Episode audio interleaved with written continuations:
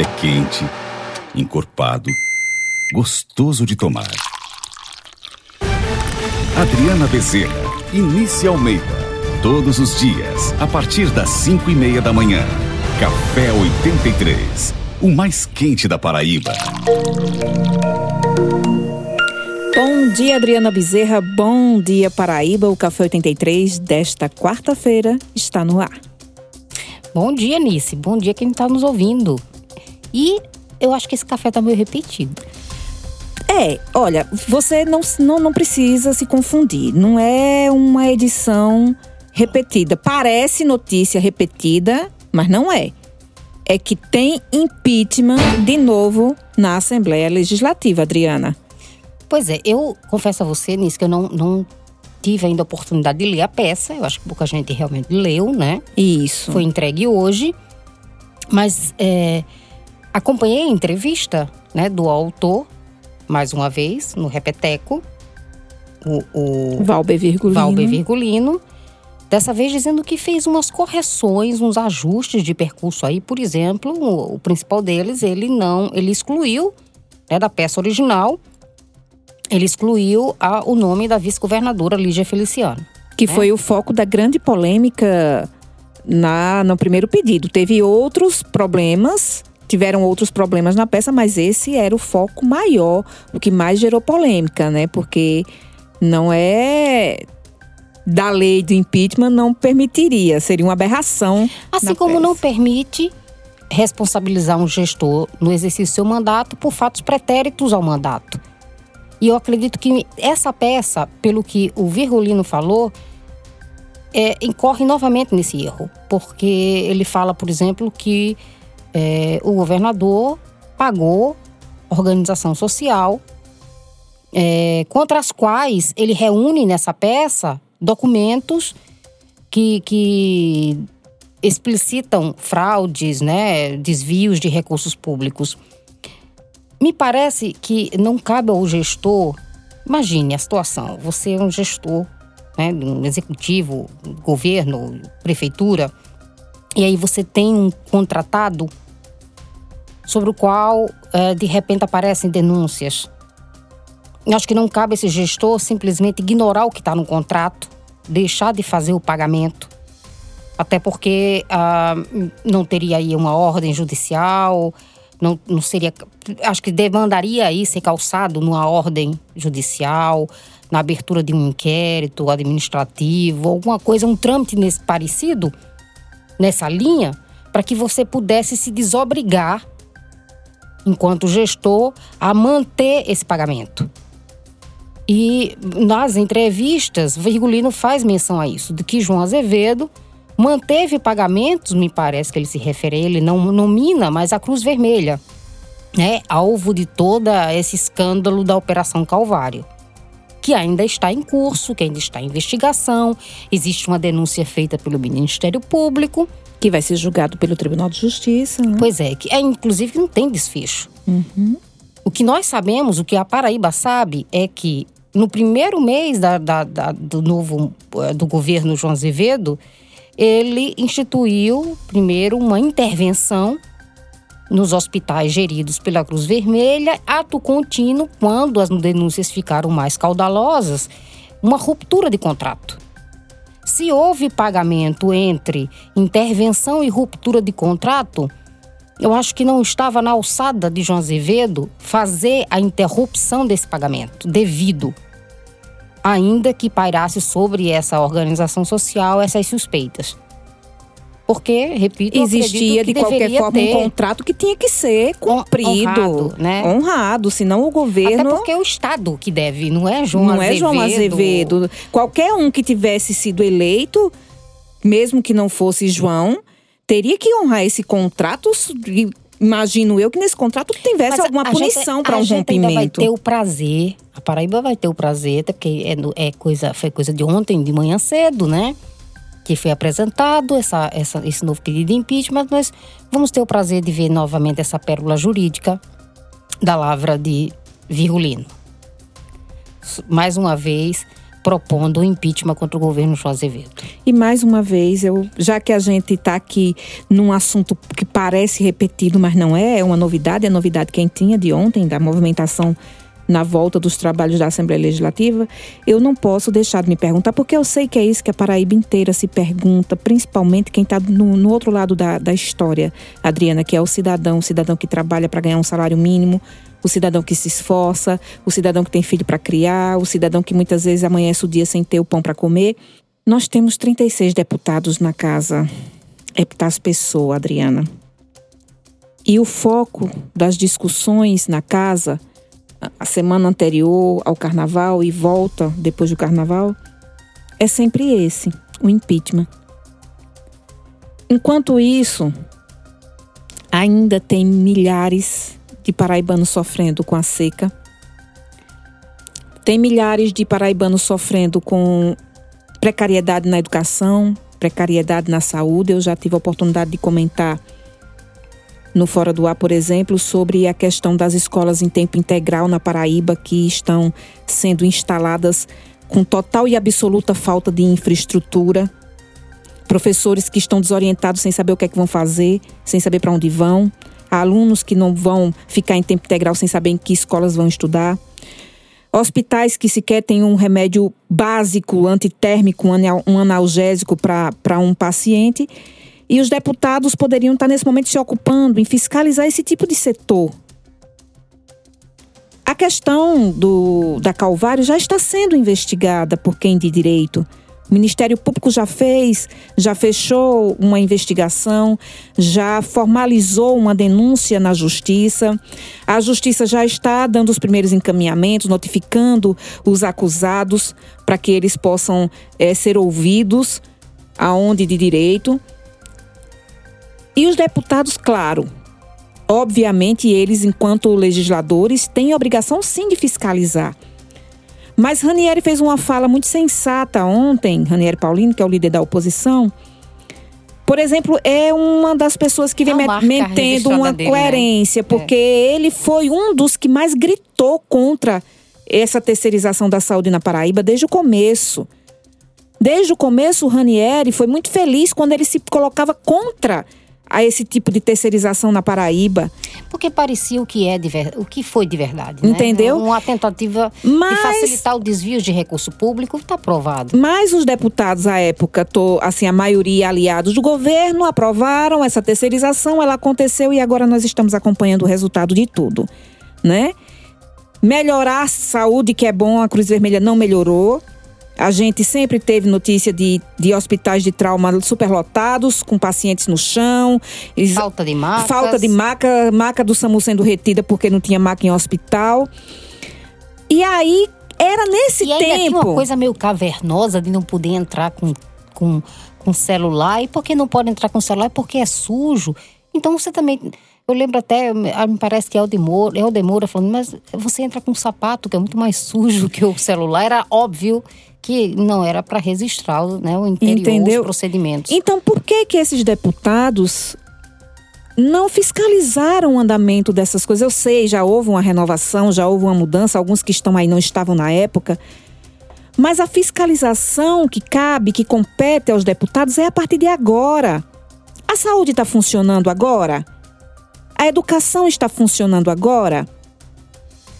As obras para recursos hídricos estão funcionando porque a gente vê até hoje ainda tem problemas com a transposição, Adriana. Sim.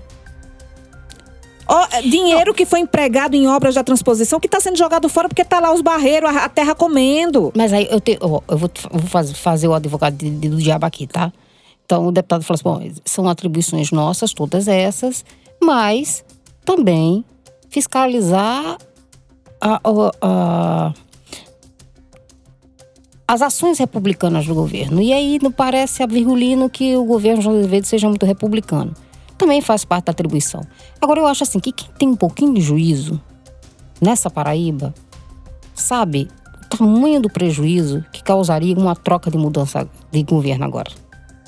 Eu acho que é isso que tem é, que e, ser pensado e repensado. E, e nem acredito, continuo insistindo que não acredito que prospere esses pedidos de impeachment Mas é um bode que a oposição coloca na sala, insiste em mantê-lo na sala, e isso causa uma tensão a partir ali da Praça dos Três Poderes que tem potencial de irradiação para todo o Estado.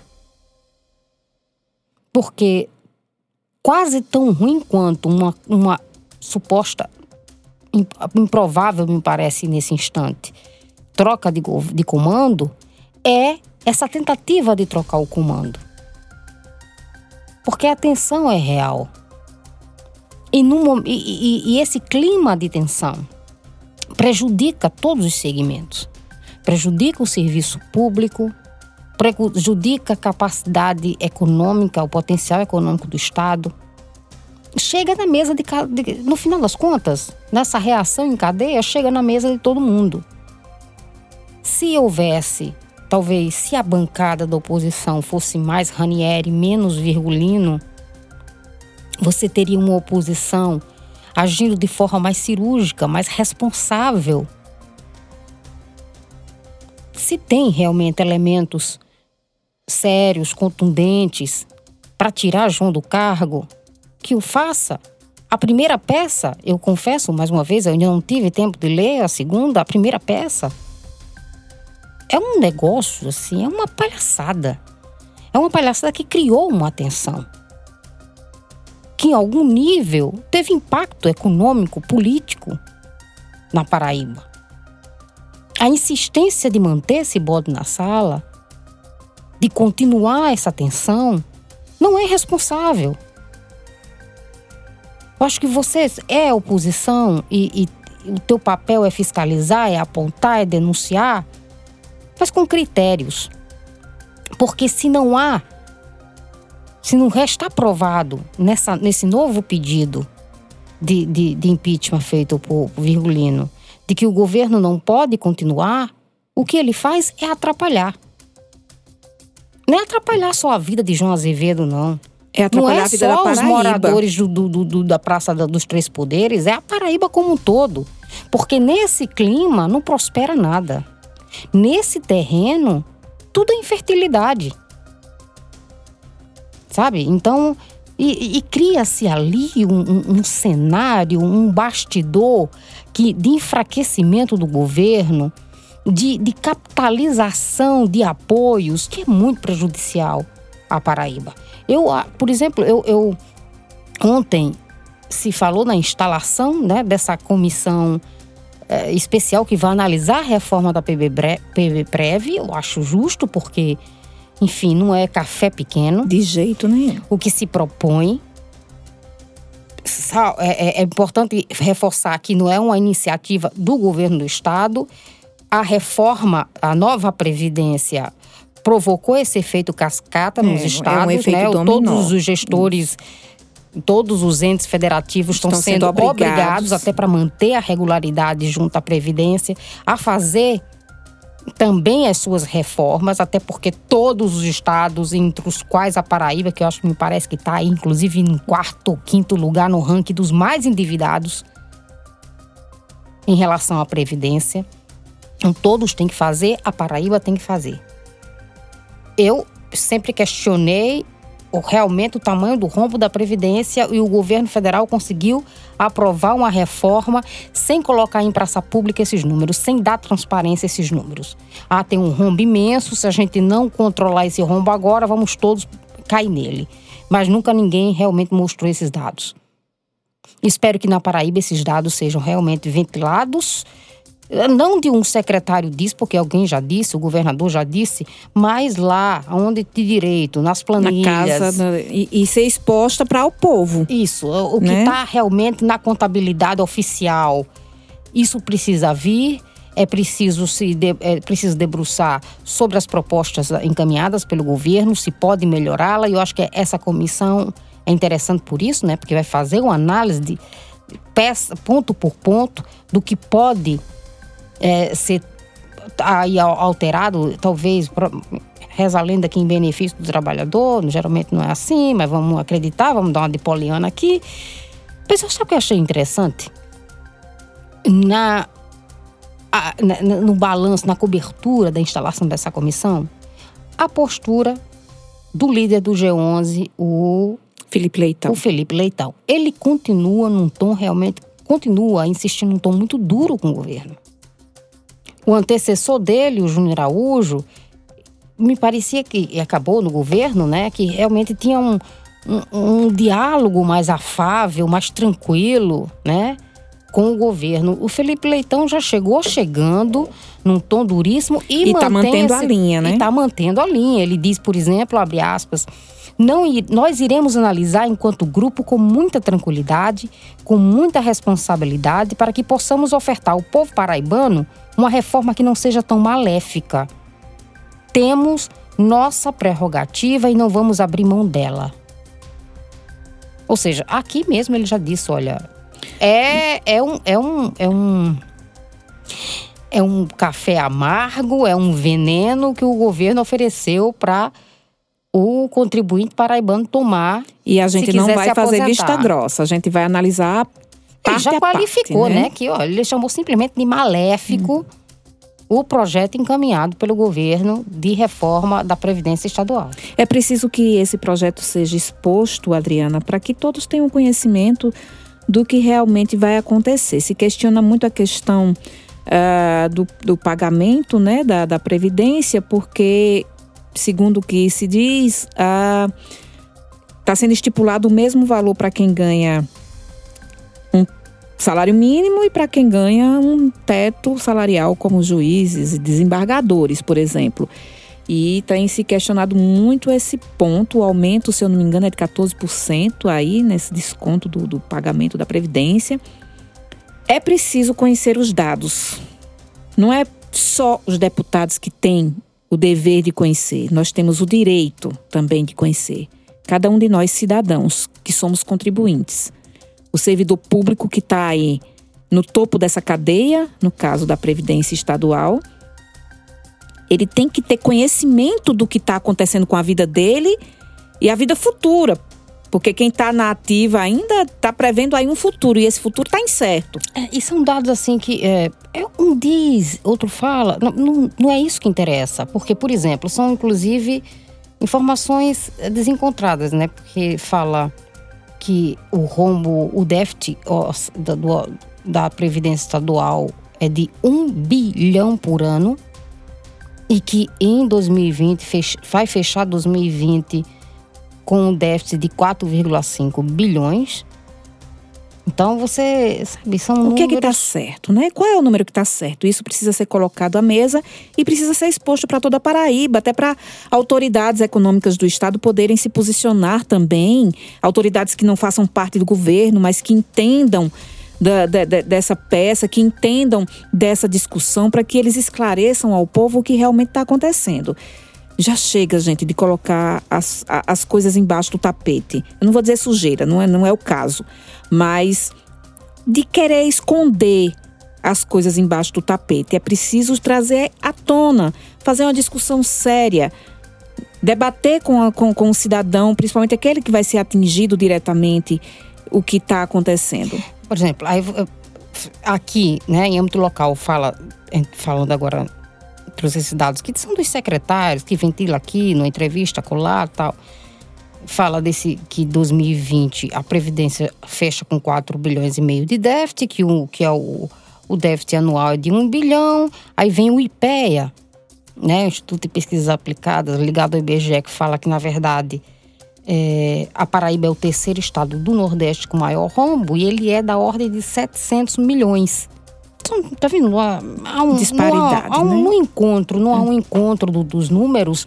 E aí a gente precisa da tabela oficial nisso. É. É aquela contabilidade que se apresenta no Tribunal de Contas, sabe? Que vai dizer pra... qual é a verdade dos fatos. Aí, quais re... são as reais necessidades de mudanças e os deputados analisarem bem direitinho, porque eles estão mexendo com a vida de milhões de paraibanos. Mas, Adriana, vou te dizer. É, e é o pior desaforo, né? Porque é justamente a pessoa que passou a vida inteira trabalhando. Pois é, quando né? chega nas, naquela idade que Precisa tomar contribuindo, você remédio. tira- você- e você tira uma parcela graúda dos seus, dos seus vencimentos todo mês para bancar aquilo ali, que vai ser o seu sossego. Quando chega lá, não tem. É. Seu direito garantido, como vários outros. Gente, a conversa tá boa. Com certeza Já terminou? já. Me endossa. Hoje tem mais Assembleia Legislativa, mais polêmica. E a gente volta nesta quinta-feira com todas as novidades, tomando sempre esse café 83 forte, quente e encorpado. Até lá então. Até amanhã. Você não precisa mais ligar o despertador. Tudo o que acontece na Paraíba para ouvir na hora que quiser, através de um clique. Aqui o conteúdo é mais quente do que nosso café. Café 83, o mais quente da Paraíba.